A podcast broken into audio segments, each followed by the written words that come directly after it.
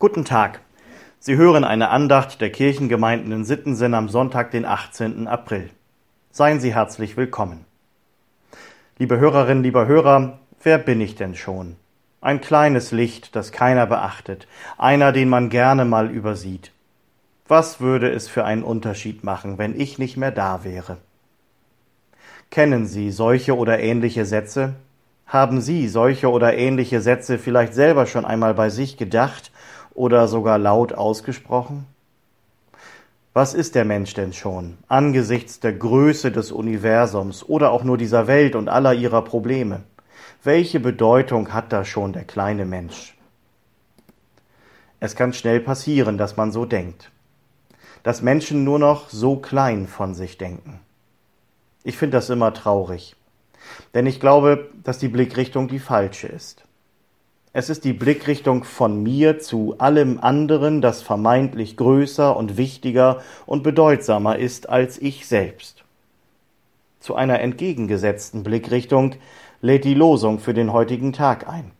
Und das ist der Blick aus Gottes Richtung zum kleinen Menschen hin. In diesem Blick, unter diesen Augen ist der Mensch wertvoll, gewollt und geliebt. Kein geringerer als König David hat das verstanden. David, der als kleiner Hirtenjunge von Gott zum König über Israel auserkoren wurde. Da, ganz am Anfang seines Werdegangs, da stand schon dieser Gedanke. Ein Mensch sieht, was vor Augen ist, der Herr aber sieht das Herz an. Und nachdem David schon viele Schlachten erfolgreich geschlagen hatte, nachdem er sich gegen den bösen Saul durchgesetzt hatte, nachdem er begonnen hatte, Jerusalem zur prächtigen Hauptstadt auszubauen, da erkennt er es.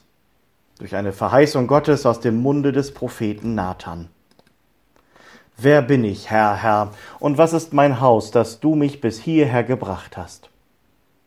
So steht es im zweiten Samuelbuch. Merken Sie den Unterschied? David klagt nicht, wer bin ich denn schon, sondern erstaunt nur noch darüber, dass Gott ihn, den kleinen Hirtenjungen, ausgesucht hat.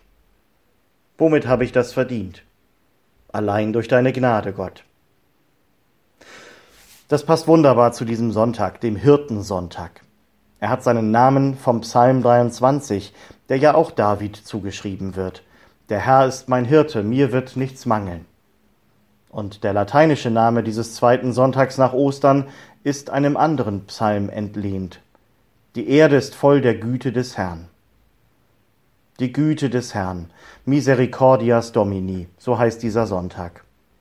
Und damit ist die Blickrichtung klar beschrieben. Von dieser Güte leben wir, mit dieser Güte sieht Gott dich und mich an, durch diesen gütigen Blick. Er hält dein und mein kleines Leben einen Wert, den uns keiner nehmen kann. So ändert sich die Blickrichtung.